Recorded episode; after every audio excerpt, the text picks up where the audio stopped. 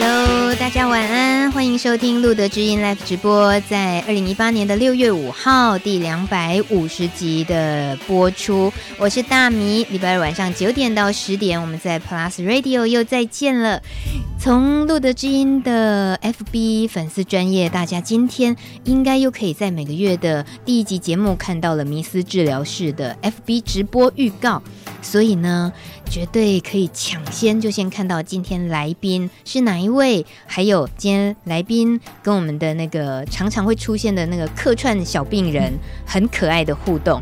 刚刚呢，大家赶紧哦恶补一下，快看 FB 的直播。我们今天的来宾是林医师，来自台中荣总感染科主治医师林诗平。林医师好，Hello，大家好。林医师声音甜美，跟外形一样甜美。可是大米今天声音很沙哑，请大家多包涵。林医师，等一下要救我。好，如果我如果声音挂掉，就交给林医师了。我想大家可能很期待那一刻。呃，今天在这个刚刚 FB 直播，我们预告了，就是今天要聊的主题呢是服药的副作用。林医师最近呢、哦，这个呃，就在昨天有个医药新闻，他呃，联合报的一个医药新闻标题，他写重复用药问题大，副作用多，恐怕致命。这个标有没有很可怕？会不会下太严重了？哎，我觉得呃。可轻可重啊，哦，对，所以呃，这个还是真的看看内文。其实就是他说有个呃李奶奶，她呢最近肠胃不舒服，到医院检查的时候发现胃出血，然后就紧急治疗。问了问呢，才知道李奶奶因为关节炎长期在医院治疗，而且都有定时服用消炎止痛药。另外，她也因为泌尿道感染，另外一家诊所也有开药吃，所以呢，她又吃了另外一种止痛药。那两种止痛药的副作用都可能引发胃出血。经过了这个赶快就诊急诊之后，就整合了药物，就没有再重复用药了，所以胃出血的状况呃状况才慢慢获得改善。那也因为这样子的事情哦，在这个医疗新闻上有特别提醒，银发族或者是慢性病患。其实我们现在常说 HIV 就像是一个慢性病一样，所以应该要注意的就是，很可能遇到很多种疾病同时。呃，疙瘩就是 都在身体上发生的时候，重复用药的问题就会遇到，也而且严重起来确实就像这样子。那么，呃，像是有有人发现啊，其实，在我们一般人常常对于止止痛药这件事情，也是用的很泛滥的，就最容易是到自己去药局就买来吃，超过六成的人都很容易自己买药物来吃，然后买的这个药。来吃的里面呢，最多就是止痛药，所以像呃李奶奶她的这个种胃出血，其实是两个止痛药合并在一起，嗯、所以呃林医师，你觉得像这样的情况，我们的感染科诊间有时候也会有遇到类似的吗？呃，会啊，尤其像我们哎。在我们的病友们，原则上超过五十岁，我们就认为是 迈向年纪大的一个族群了。嗯、那其实就会发现越来越多的共病症会跑出来。那其实像呃一些疼痛，我们会用止痛药。那你会发现，常常有可能是病人自己或诊间医师他在给他止痛药的时候，同时就会给他加上那个胃药嘛。嗯，对。那如果大家哈呃有在吃到这个康普莱的。的病友们就会知道，你的医生都应该要提醒你，康普莱不能跟胃药一起并用，哦、要不然会影响这个康普莱的一个药效。嗯、像这种就是类似那种绝基本上是绝对的禁忌症。嗯，哦，那一旦跟胃药，胃药听起来是很温和的东西，可是它反而跟胃药是，因为我们如果有吃康普莱的。的伙伴们就会知道说，哎，康普莱呢，它就是要跟大量的食物一起吃嘛。嗯、医生都会跟他说，哦，我们要并用至少三百九十卡以上的药物一起吃。为什么？是因为这个药物呢，它在胃里面的需的吸收需要胃酸来帮助它从胃里面吸收进去。嗯、那那个强效的胃药、长效的胃药，甚至比较坊间就是通常医生会跟病人说。自费的那种质子帮补抑制剂这种胃药，就跟它是绝对禁忌症，因为它一天，然后它整天就抑制你的胃酸的分泌，那这样你对于康普莱的吸收就会大有问题。嗯哼。那而且康普莱又是属于万一药物浓度一降低，很容易产生病毒的抗药性出来的，所以这一类的药物就是要特别注意。嗯哼。这 这这就叫做禁忌症。呃，这两个有的禁忌症是呃。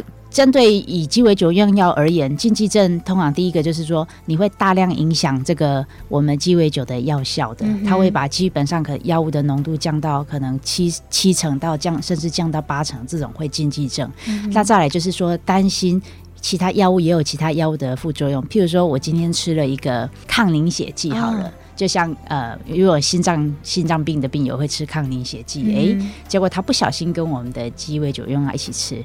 那鸡尾酒用药呢，很多都是会靠肝脏代谢的用药。那这些常常靠肝脏代谢用药，万一你的抗凝血剂也是跟一起一起结跟着肝肝脏代谢，那两个交互作用之下。嗯有的即便是鸡尾酒用药没有影响，可是呢，你可能会增加这个抗凝剂的效果。嗯，你可能本来是一颗，结果你身体的反应是以为它变把它变成两颗到三颗的剂量。嗯、那抗凝血剂吃过量就会变出血嘛？啊、对，就是会有这样的问题。所以常常随着我们的病友们，大家当然就是年纪，大家 年纪会越来越大，嗯、那你有可能会有遇到其他的一些。年纪大概有的三高的疾病啊，嗯、或者甚至心脏病啊、骨头的问题啊等等，所以你会需要其他的固定用药。慢性疾病的时候，都要建议跟你那个感染科的医生呢，再确定好你的用药是不是药物之间彼此是安全的，嗯、可以同时共用的。嗯、那这样子的选择。现在因为都多合一了，对，已经整合起来。可是如果说要去应付人在嗯、呃、年纪大了之后各种其他慢性病或者是三高什么状况的突然来嗯、呃、这个考验的话，那这些药嗯、呃、多多功能整合起来，这些药其实目前也还不算多嘛，够应变这么多。老化之后的一些其他毛病吗？嗯，就是要，其实就是要做一个提醒。我们医生最担心就是病人有他有去拿药而没有跟医生讲。嗯，那有些我自己的病人也会在我的，当然现在还可以的状况之下，就是同时可能我同时也帮他看。些 糖尿病啊，同时帮他看高血压、血脂肪的问题。嗯、那当然有一天有可能他会需要更专业，可能会到心脏科的时候，嗯，那这时候可能都要有良好两两者的彼此沟通啊，医生跟间跟医师间的沟通，嗯、或者是甚至你可以把你外面的处方带来给感染科的医生，因为有可能还是感染科医生最了解这些鸡尾酒用药，嗯，那。以我们的立场，就会一个一个去帮你做核对，因为确实真的这些药物我们也记不起来，所以我们就会用一个核对的一个软体，或者是、嗯、对去去去查询它的药物间的交互作用是不是可以同时并用的。所以感染科这边会是一个最后整合把关的，对于感染者来讲，应该是如果对啊，因为其他呃其他科他并不了解原来鸡尾酒用药会有这件事情，嗯、会产生这件事情，那有可能大部分我们看那个感感染症的医生们都会训练到，大家都会在教育说，我我们要注意哈，这些 药物越来越多的一个状况之下，还有兼心理科嘛。哎，对，刚刚跟医师闲聊说，像今天啊来这个路德军看诊，我们就是一个小时，听起来很长，对不对？对知音朋友们一定要好好利用这个机会。可是对林医师来讲，他说他曾经遇过两个小时的诊间，就是只服务一个。朋友，因为他在哭，因为他在宣泄他的情绪，那一次是吗？对对对。哦，我我可以冒昧问一下，他是呃一个什么样的情况？怎么会在你的诊间哭了两个小时？他是一个那个哎大学生啊，嗯，然后就是应该是急性感染的急性症候群，嗯、然后先到外面诊间。看了一下之后，然后后来来我们的诊来来我的诊间，就是在看到他的症状跟跟呃表现之后，再问一问他的状况，就是怀疑是一个急性的 HIV 的感染。嗯、对，那后来算发病的意思吗？哎，不是发病，是，是一个急性。嗯、我们发病是指病呃免疫力很低，然后那个。哦对对呃，对，免疫力小于两百或者一些刺激性感染叫发病，那它其实是处在一个刚好最前面急性被感染，哦、那个时候其实大家如果有些在网络上可以看到，其实急性感染的症状常常会有一些类似像感冒类、嗯、流感的一个症状。嗯、那当然有在有一些地方，有一些医生可能就。就没有问到他的其他的相关的病史，就会以为他是一般的疾病。嗯、那刚好他很巧的就是，就后来选择了你。我觉得他从急我们的急诊刚好转转到我的诊间来。哦然后就问一问，应该是，所以就请他去筛检。嗯哼，那筛检他的那个初筛是阴性，因为他根本还没有过空窗期，哦、但他的症状太像了，嗯、所以我请他验，直接验病毒量，当然就是阳性啊。哦，那所以就是 他就一时之间得到这个答案了。他前面我们就有酝酿，因为我就有跟他说会不会有可能这件事情，哦、所以他其实。他应该知道才会知道我帮他检验这些东西，嗯、对。那他也透露了他的那个可能，他自己也知道他是可能得到，但是终究、嗯、虽然酝酿这么多，但终究得到最后答案的时候，他就是崩溃。嗯，还好我把他选在最后一个病人，就是我看完之后叫他等一下，我想说等一下有呃比较重要的议题要跟他讨论，所以我请他最后一个。结果我不知道，告知完他之后，就在我诊间两个小时。哇，对他。嗯，就是不能接受，然后可是除了哭，他也是又会会跟你多说了一些他的为什么会整个状况这样吗？他他对就是他他应该是智者，他为什么会发生这么多不安全的一个、嗯、这个碰触跟性行为，嗯、所以他应该自责这一段，他认为这一段才让他急性感染嘛，嗯、那所以他想要解释为什么他他会没有被关爱的。没有这个，他 他就从他国小国小讲到 大学，嗯哼，为他这一这都没有被受到关爱啊。然后他他觉得他他应该就是自己还没有正视好自己的呃性别认同啊。嗯，我我觉得应该是。然后他的家人可能就是也没有办法跟他沟通这一块，嗯、也没有兄弟姐妹可以跟他沟通这一块，所以他面临的就是哎。就是很很多的一个心境上的转折，嗯哼，而且他也是孤单的，因为他一个人承受这个压力，嗯，然后看着你，他就自己不由自主的就很想把这些事情宣泄出来，还是你也会稍微引导他，让他多抒发一些？对，就是那个时候也也也也会，你是心理科医师的那个被附身，被被心理治疗附身，因为他一哭就无法停止了。嗯、对我本来以为一般。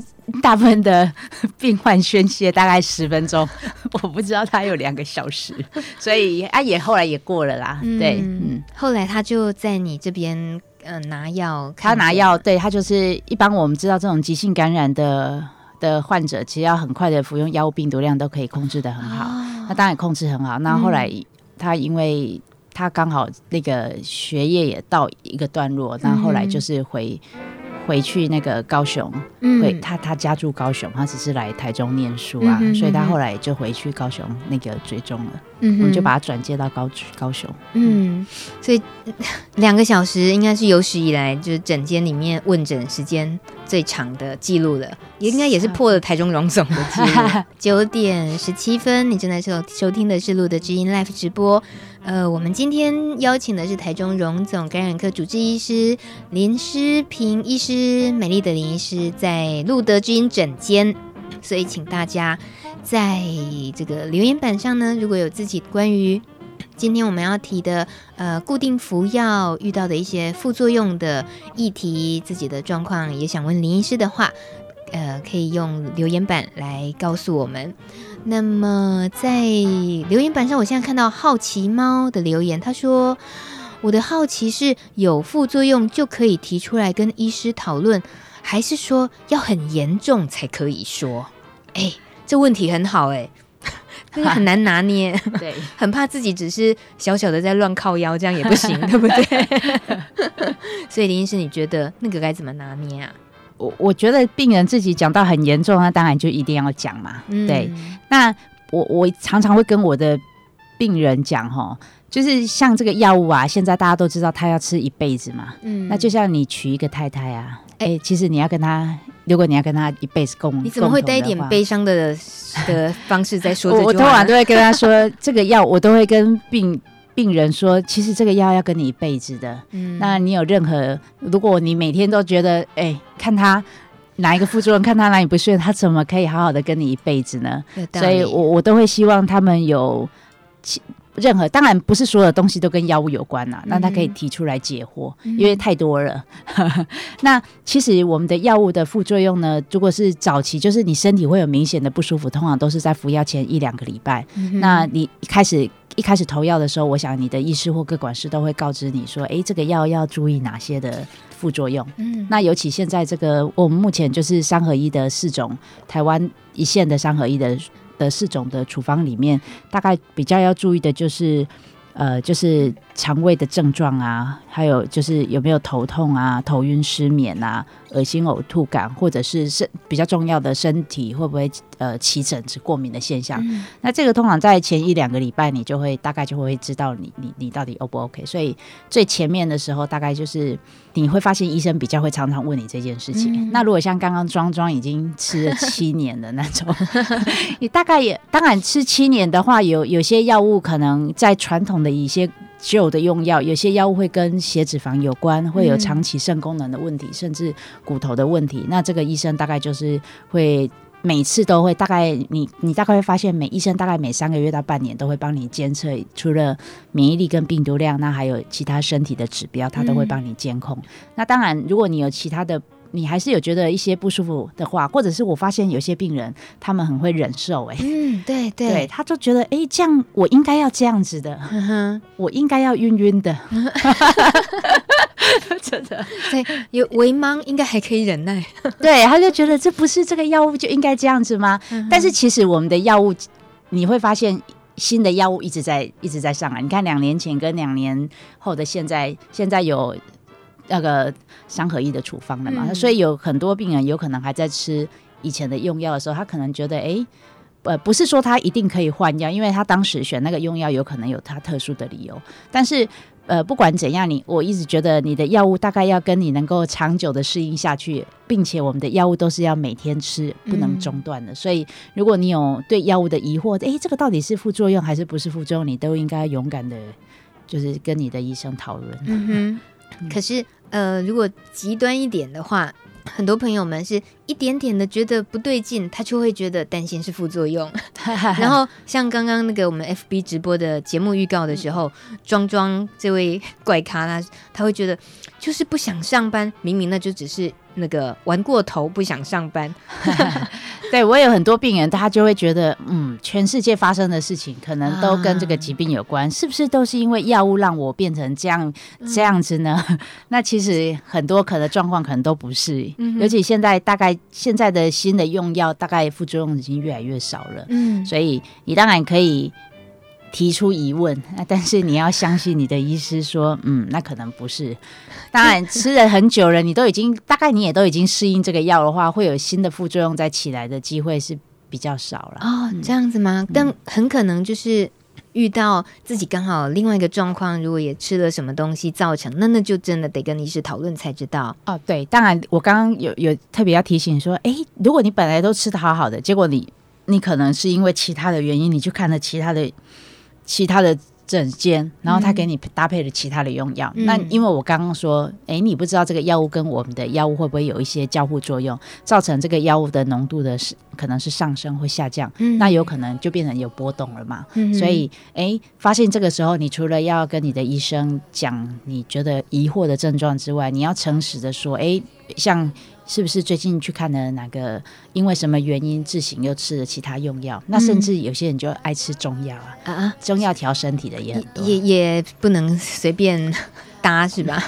中药就比较麻烦，因为其实我们目前都没有任何明显的证据说中药我们到底跟这些药物会不会有明显的交互作用。嗯、那当然，以官方可以讲，我们都会尽量会跟他说，可能不不适合。嗯哼。跟中药搭配服用，啊，如果真的要，大概也要隔久一点。中医师讲，还是说隔久一点都比较很难有一个 一定要吃，当然一定会说隔久一点啊。嗯、但是到底能不能真的啊？因为中药又太多，里面的药物，你看我刚刚讲西药，每一颗每一颗药，我们都还要确定到底 O 不 OK？、哦、那中药一帖里面可能也有十几种成分放在里面，嗯、那。中中药的成分，我们又无法知道说这个到底会不会跟药物交互作用，嗯、所以这个这个就比较难以知道。如果拿出中药来，然后林医师表情就会很为难。嗯、呃，不过回到今天刚刚节目一开始的这个呃最近的新闻，关于副作用，呃李奶奶的故事。李奶奶的胃出血其实是因为吃了不同的医药开了的止痛药，结果造成胃出血。那这个其实这个新闻话题最后他带出一件事情，就是云端药力。他说现在健保的云端药力主要它其实可以解决重复用药的问题。那我们刚刚也听李医师提到。关于如果自己有其他三高啦，或者是老化的一些呃慢性病的呃服药的情况，最后最好是到了感染科诊间的时候，跟医师在做最后的确定，药物可以厘清，不要重复用药。那我请问林医师，如果说都有云端药历了，那我如果看完呃感染科医师这边，其实我在心脏科啦什么其他呃门诊的时候，他的云端药历不是同样的也都能够厘清这些重复用药的问题吗？嗯，是没错，因为像我我的病人常常问这个问题啊，云端药力其实我可以看得到，就是他在其他诊所诊间拿的用药，嗯，但不是所有的医生 都会固定的去诊诊视云端用药，哦，对，那所以呢，就是。而且看了云端药，要知道要比较要了解说我们的药会有交互作用，就是诶，我是如果假设我是一个心脏科医师，那其实我也知道你是病人，嗯、那我也知道你有在，我只可能只会知道说，OK，你有在好好服用你的鸡尾酒用药，嗯，但是其实我不了解原来鸡尾酒用药会比较多的药互交互作用，嗯，我要去注意这件事情。嗯哼，所以重要的是，只有感染科医师对于鸡尾酒用鸡尾酒用药是比较能够确切掌握的。对，这还是提醒大家。你正在收听的是路德知音 Live 直播。今天六月五号是我们每个月第一集节目《迷思治疗室》，特地呢都会邀请医师到节目中来，大家透过呃问诊的方式，网络上问诊、线上问诊，应该是全台湾这个独一无二的。可能有些电台会接 call in 那一种啊，电医师也是接不完的电话。不过在呃面对感染的这一件事情来讲，恐怕就没有一个 服务的这么周到的节目。而且我们每个礼每每个月都有一次，所以大家可以趁这个机会。当然，现在看到留言板上，林医师其实很多朋友们都开始提问了。那我们先回答几个朋友的提问好了。先看到感染者 A，他说：“我是吃杰福康的病友，医生说，呃，这颗药没有副作用，但还是有其他人会有一些症状。医生口中的没有副作用，到底是副作用整体比以前的低，还是说一样会有，只是不讲得很严重？这样，好婉转哦，好，很好。” 捷福康当然就是一个是目前呃台湾一个目前是呃三合利益里面这四个里面最后最新引进的一个新的用药。哦。呃，医生副作用低，第一个就是它真的比以前的用药比较少，严重的一些像头痛、头晕、皮疹啊，甚至一些、嗯、呃肝肾功能的一些问题，它都没有少去了这些很多的副作用。但是确实已在它的榜单里面有些。朋友们吃了还是会有一些些一点晕、头晕啊，或者一点点恶心、呕吐的肠胃道症状。但是真的比起我们走过这么多年的历史以来，嗯、它的药物副作用真的是非常非常的低。其实大部分的医生的讲作用副作用低，就是。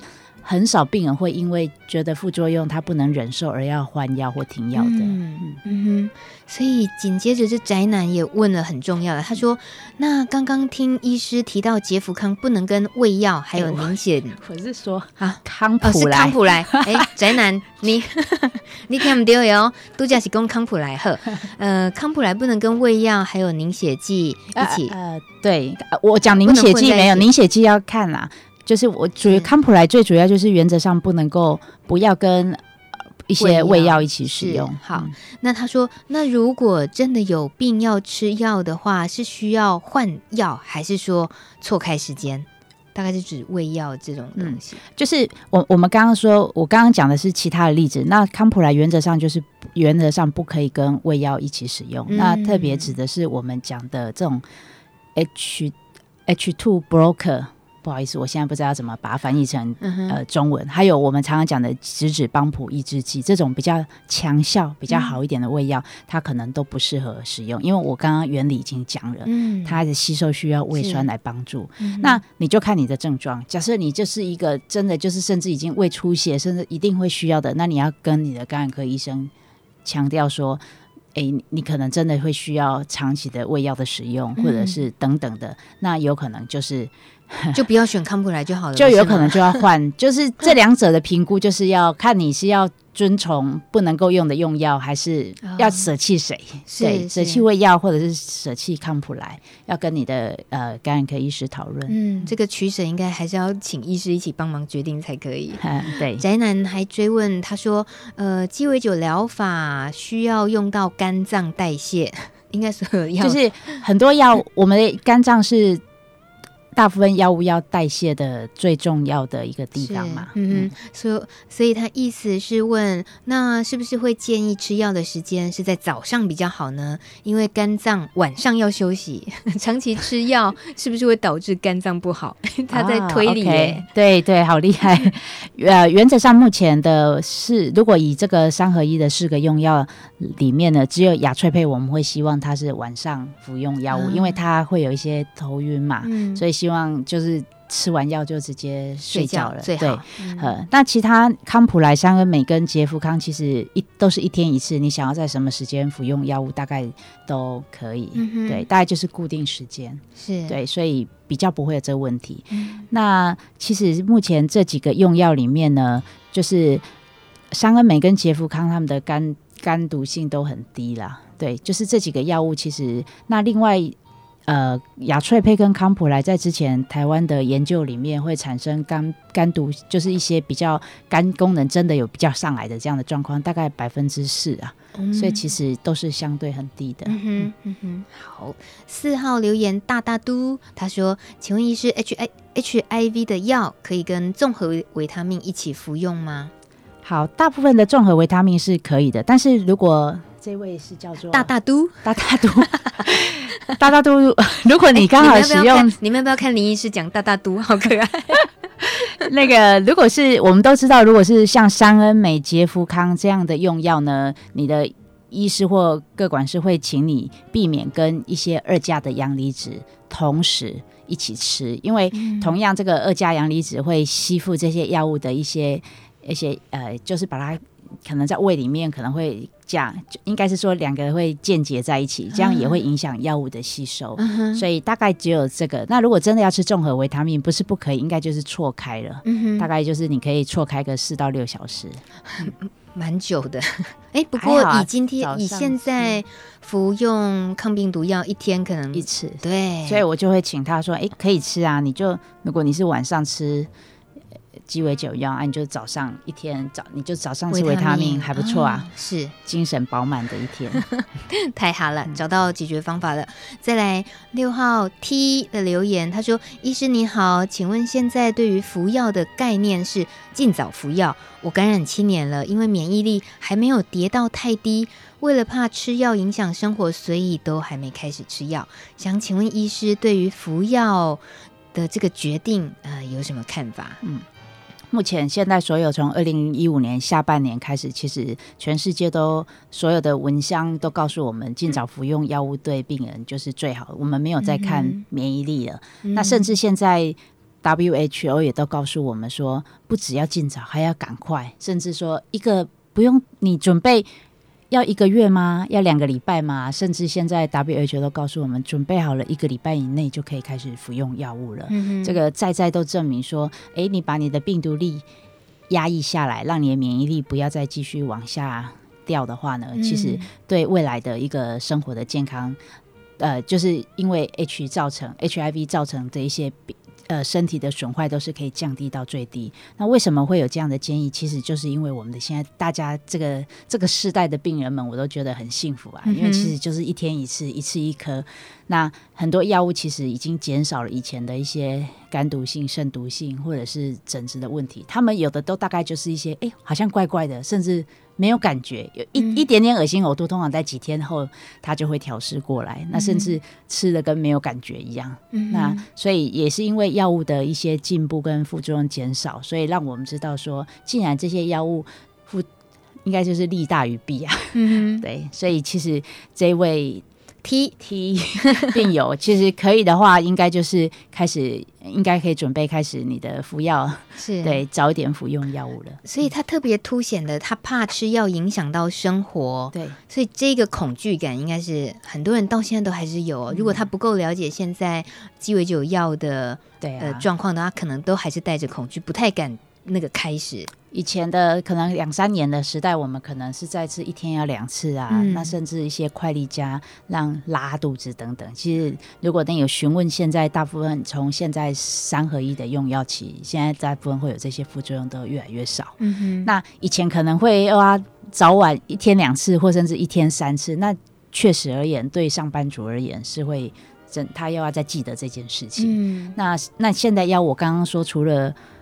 雅翠佩是晚上建议睡前服用药物，那其他当然康普莱要跟着，有些人爱吃宵，一定都吃宵夜，那他就说他吃完宵夜就跟着一起吃，那也可以呀、啊。嗯、那其他你要早上吃晚上吃，你觉得你哪一天最方便？一天一个时段，嗯、那这个都是都是 OK 的。嗯、所以应该一天一次的服用的服药的方便性，也大大减少了药物对病人的生活所造来的困扰。嗯，但。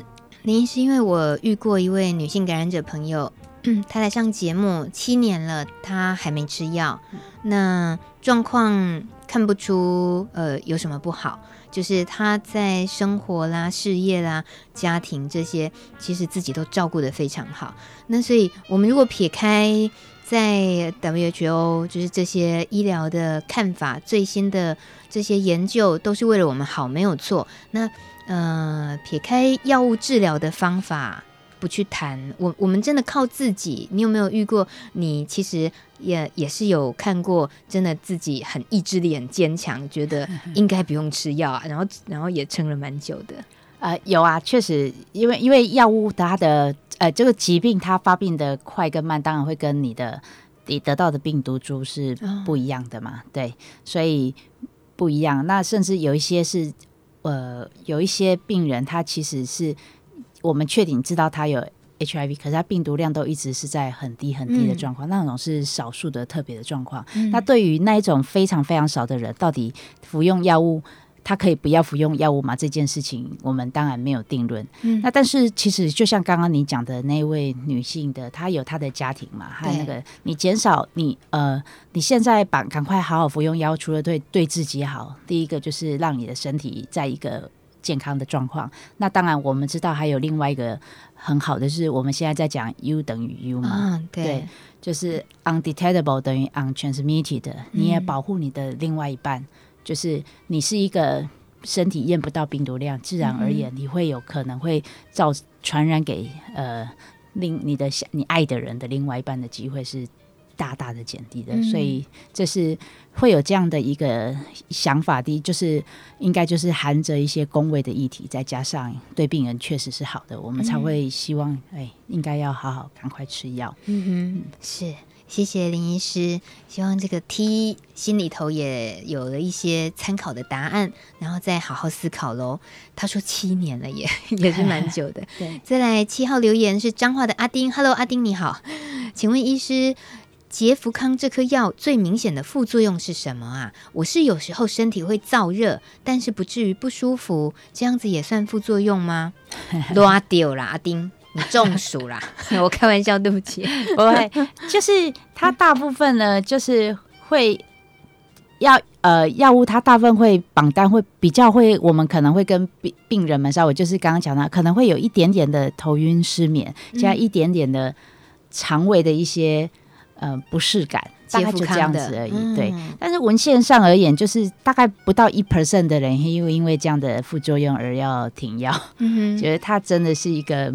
对，就像大部分医生讲的，大概没什么，没什么副作用的一个，嗯、所以。以阿丁来讲，他即使就是感觉到有时候身体会燥热，那如果说他就是一个微微的副作用，呃，不至于不舒服，他自己讲的，那当然就不需要到换药的地步。对，如果是刚刚这样的话，嗯、我们呃检验起来也没有明显的一些呃其他的呃身体的异状的话，那大概会建议说，哎、嗯，那你就继续吃药下去。嗯，是好。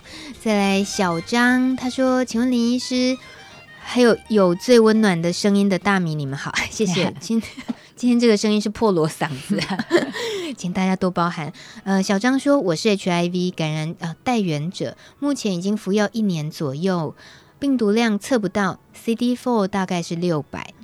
因为 U 等于 U 共识的关系，我与男朋友，男朋友是没有感染 HIV 的，他是 TOP 的角色。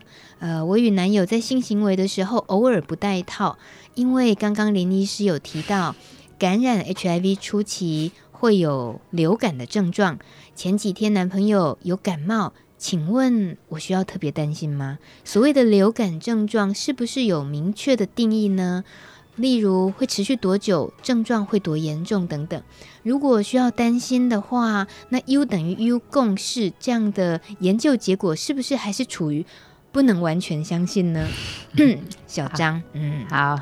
他的问题，小张的问题很好哦。对，那个 U 等于 U 是告诉我们说，确实在国外的很多研究里面，就是你让协议里面的病毒量测不到，你就会大大减少这个感染的风险。但是以理论而言，我们没有，因为这这些都是在一个相对稳定的一个状况。那但是假设它的没有在一个假设你的可能生殖器或有有一些其他共病的性，譬如说梅毒啊，嗯、或者是。其他的一些，呃，像疱疹在附，如果刚好那地方也有这样子，然后也有破皮这样的状况，会不会容易增？本来这些像梅毒的感染就会增加这个生殖器 HIV 的病毒量。那这样的状况，在含在这样的状况，还是等 U 等于 U 吗？我们并不能够，嗯，嘿，这么这么的讲。对、嗯、我们只能说，对，以感染者的，也他真的以这样的一个工位的想法而言，确实他把病毒量减低。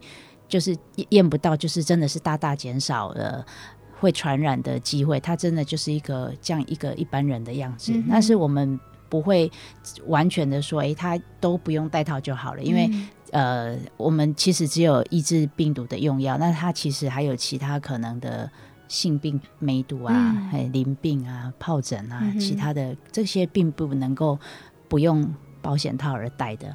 那另外，急性感染的症候群。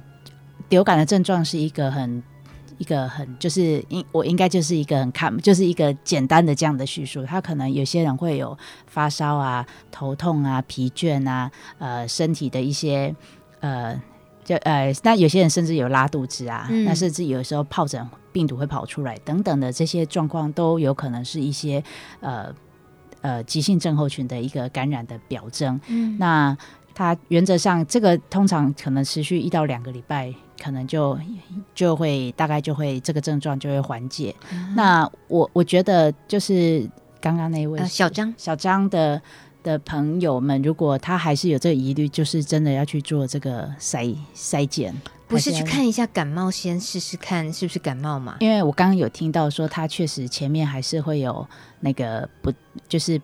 不全没有戴套的这个过程，那其实还是、哦、还是要担心，就是做匿名筛检。是，那我们匿名筛检现在都是很多地方都是用四代的那个就是机器，嗯、康博的机器来检测，嗯、所以其实这个等于就是空窗期也可以筛检，就是缩短的缩缩短到将近十四天，所以其实可以很早期的。检验出来，嗯，好，小张就不要让自己担心太久，就是如果真的是就是观察了，觉得啊还是心里很忐忑，那就去筛检。那那那那另外我顺便广告一下，因为如果按照小张的状况的话，嗯、他的朋友其实如果小张跟他是固定的伴侣，那他目前。他的朋友目前是阴性的，其实我们现在有一个 PrEP 啊，哦，PrEP 啊，PrEP 就是如果你你刚刚一直也有担心这件事情，是是，那 PrEP 其实 PrEP 可能去适合你的朋友，嗯哼，好，大家应该收 PrEP 的吧？那个路德知音有过这种专题的讨论，都可以现在到云端听听看。啊，不是现在那个节目结束之后，好不好？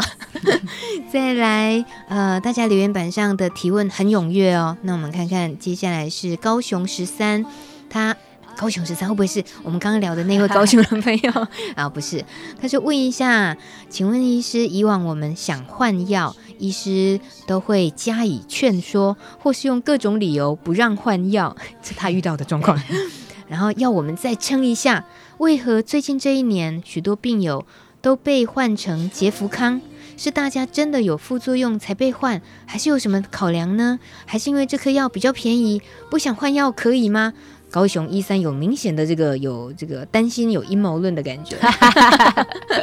好，我们请林医师回答大家这个都出难题考他。对，呃，也没关系，那就是要看你现在。呃，原来用服服用的还蛮好的，呃，要看当时要换到这个处方的原因。那我们其实最担心就是你不能随意换，是因为你万一其实换成这个药的档目显示这个药当下是因为前面是因为有药物的抗药性的问题，那大概是还是动不了的。嗯，那当然我们知道台湾疾管局的规范这几年来用药的一些。行政令上有一直一直改善，对，那有可能他可以换药，是因为以前在吃卡贝兹，像卡贝兹这种传统的用药，他可能也觉得吃的还好啊，那会被换掉，是因为有些药物的副作用是长期的，像我们这一类传统的卡贝兹，或者是传统的一些呃蛋白酶抑制剂的这些用药，它其实长期的副作用是比较高的。那以前在这种确实药价。其他的药都需要申请的时候，嗯，那医生就会说，如果你现在没有任何因为这个药物的副作用或急性的副作用，其实没有任何可以申请的理由。嗯，那确实现在因为我们目前这四个三合一的用药，其实可以满足不不可能满足所有的人，大概将近八成的病人都可以在这样的三合一的用药之下，就是就可以适应的很好。嗯，所以你现在医生有可能会换，是因为他有可能考量到你。呃，随着担他担心到你现在没事，可能十年后会不会有一些你现在原来这些用药所造成的刚刚讲的长期的副作用，包含呃脂肪代谢的异常、糖尿病的问题啊、嗯呃、心血管的问题等等的，所以或者是肾脏慢慢的，因为你年纪会大，肾脏可能可能也会越肾功能也会比较慢慢稍微差，这些副作用会越来越明显，所以你的医生有可能是因为这样的原因，是。需要帮你换。对，但是能不能换都应该要经由专业医生的评估，因为最重要是担心有可能是前面有抗药性的问题，他就不太可能适合换到现在的单一处方。嗯，是，希望这个这么详尽的解说，高雄医三 可以接受。其实呃，大致上会比较好理解，因为有有时候露德基因的每个月一次的迷思治疗，是我们真的是。呃，难得有这个机会，就是聚焦在让医师来回答我们用药的各式各样的与疑难杂症，所以大家尽管提问，没有没有问题。会坐在录的基因的录音间的医师都是很厉害，心脏很强，很大颗。再来花花的留言，他说：“请问医师，我服药已经好多年，状况也很稳定，没有任何不适应。但是上个月检查的时候，医生说我三酸甘油酯。”异常，明明都没有副作用，为什么还会异常呢？好 好，那当然你已经服用好多年，因为花花我不知道你的年纪多少。我们先讲一下，一般正常的人年纪大了也会有三高的问题嘛。哦、那所以这个问题就要厘清了。哎、欸，嗯、先要回去检视一下你的用药，因为没有副作用是哪一种？有些呃容易有血脂肪。代谢异常的包含，如果你现在使用蛋白酶抑制剂，或者是你是用雅翠佩，或者是用以前的西宁的处方，嗯、这一类就是比较容易会有呃血脂肪代谢的问题。我刚刚讲，嗯、而且这一类的问题通常都是服用好几年之后，慢慢加上你的年纪慢慢来的。嗯、那假设你的现在用药都没有这一些，就是。那当然也有可能是因为我我们也是一般的，我你的现在的年纪跟可能当年服用的年纪的药物的年纪不一样嘛。一般的人过了五十岁、六十岁，他有可能会面临三高的问题。嗯、对，花花。把眼泪擦一擦，那当然 几岁了？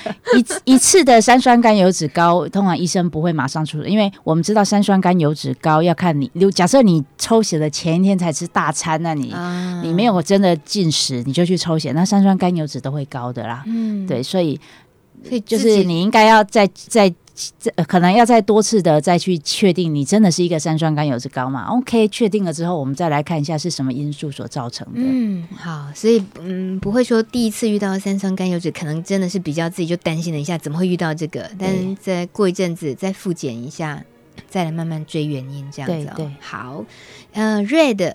嗯，他说：“请问医师，我刚服药三个月，目前吃雅翠佩，目前感受比较强烈的副作用是多梦，没有办法好好睡。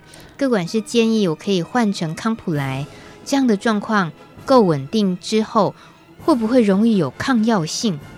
就是这样的状况够稳定之后，容易会不会有抗药性？嗯，那个林医师，你知道他的意意思？我大概知道他在、嗯、他在讲什么，就是雅翠佩确实就是像。”嗯，red red，雅翠佩它的副作用其实就是刚刚 red 所遭受到的一个多梦啊、头晕的一个状况，所以确实雅翠佩是目前四个三合一里面副作用目前看起来是最最多的啦。那它换成康普莱，原则上雅翠佩跟康普莱的结构基本上将近相当啊，所以雅翠佩吃得起来的话，康普莱大概大部分的病人比较容易会无接无接缝的。无缝接轨，对对，无缝接轨，对。所以，如果是抗药性的话，就是除非你当年雅翠佩就已经是抗药性了，对吧？这个这个状况，那当然是康普莱也也同样的抗药性存在。所以，这两个药物是比较比较可以一致的，因为它里面只有一个处方里面是不一样的，嗯、就是它三个里面只有某一个药物是不会多梦的，这个副作用的药物是里面是不一样的。嗯、所以，其实大部分雅翠佩是可以跟康普莱。我我自己的病人也有牙翠佩，他觉得他稳定了，可是问题是他不能忍受他的副作用。那确实换成康普莱，那他们通常多梦啊、头晕啊这些症状会改善很多。嗯哼。那如果要换成康普莱，就是要注意我刚刚讲，他一定要跟三百九十卡以上的食物一起使用，那并且避免跟胃药同时使用。嗯哼。好，这个林医师又再一次强调这件事情了，大家记得。好，这个。宅男又留言了，林医师，宅男出了一个很妙的题。对，他说呢，他因为看到了刚刚我们回复小张的男友，就是、啊、呃跟小张性行为对嗯的这个事情，然后现在有点感冒症状的感觉，这样，然后宅男竟然异想天开，他说：“我想要问啊，如果小张的男友在跟小张性行为之前，也吃了小张的药。”那是不是就不用担心被感染的问题？他这个就是一个 PREP 的 PrEP 的一个概念，但是 但 PREP 你要看他吃，不是啊，那 PREP 小张第二第二，等一下，他可能我，但是我可以理解小张可能是有一个 PREP 的理念，预防性投药的一个意念，但是不能这样乱吃。这宅男，这是另外一个听众他自己想要给给小张的建议哦。OK，宅男的那个，对对。我我想他的想法可能真的就是一个 PREP，但是对呀、啊，有预防。但既然有这样，那就是寻求正规的 piep 吧。嗯，哎，寻求正规的，那所以呃，他的这种假设，这种假设是这样子去做的话，非正规嘛，但他不会出事吧？我知道林医师一定不能回答这个。那欧北来他不会没可能会没效，因为我们 PIEP 不是说如果上过课的人，哦、听众们都应该知道嘛。嗯，他。你当然，你看你是每天吃，或者是事前投药，我想你们应该上过这些课，所以绝对不是说我今天来开心吃了一颗，会不会有效这样子？嗯、对，好，让我们笑一下。宅男你很可爱耶，不过这个让我们感觉好像脑筋急转弯一下也 OK。不过宅男的预防性的感的那个想法，我觉得很好，太可爱了。好，现在已经九点五十五分，哇！今天大家的提问很踊跃，那么几乎我们也呃重要的大概一些关于副作用的部分，呃提的差不多，还是林医师这里有呃觉得特别重要，也一定要跟大家补充的。呃，我我觉得大家可能比较强，我我可能再强调一下，就是说，如果你有觉得副作用或什么的话，一我们都讲说这个药物。没有没有医生的一个状况之下，不能呃沟通过后，不要自己乱停药了。嗯，常常，因为我觉得副作用这样，我是是赶快把它停药了。嗯、这个停药可能会导致严重的后果。嗯、那我觉得比较会容易要立即停药的，就是起皮疹嘛，就是、哦、呃过敏过敏。我讲的是过敏皮疹，手对。那一般而言，这个就是你最好把我们现在手机都很方便，就照相起来，然后给可能联络你的各管师。如果你会用到可能会有身体身体会起疹子的这些用药的话，你应该赶快跟跟你的各管师或医生联络，然后在医生跟各管师的。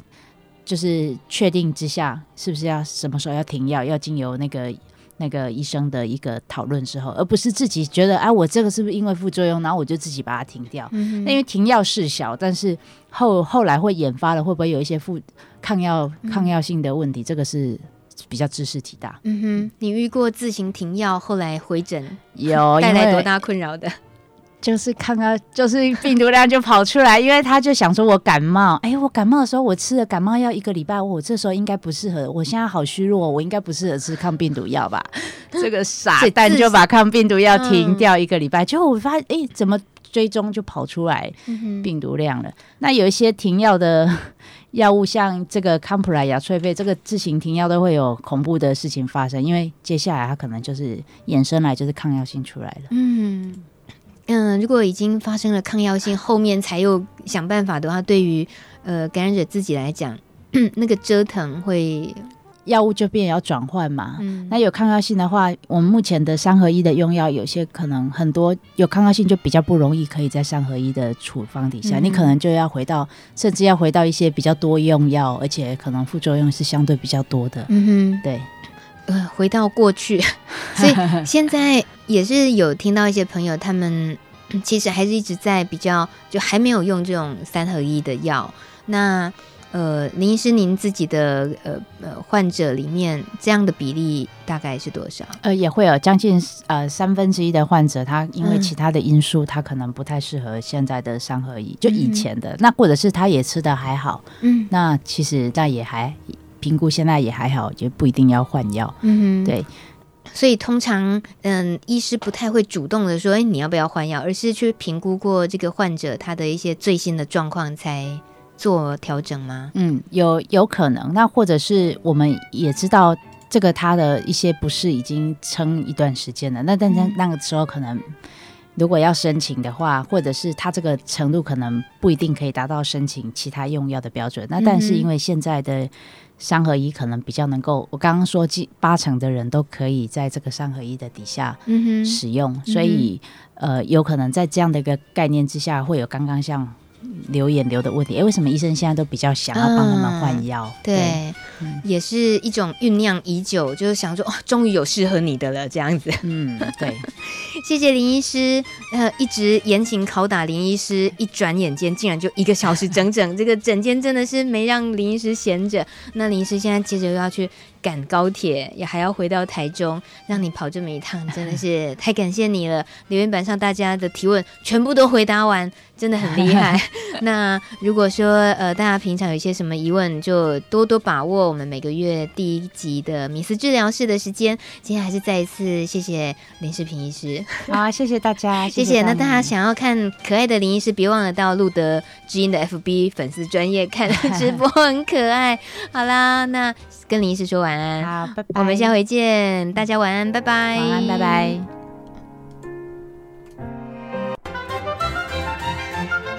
本节目由路德协会制作，中华电信协助播出。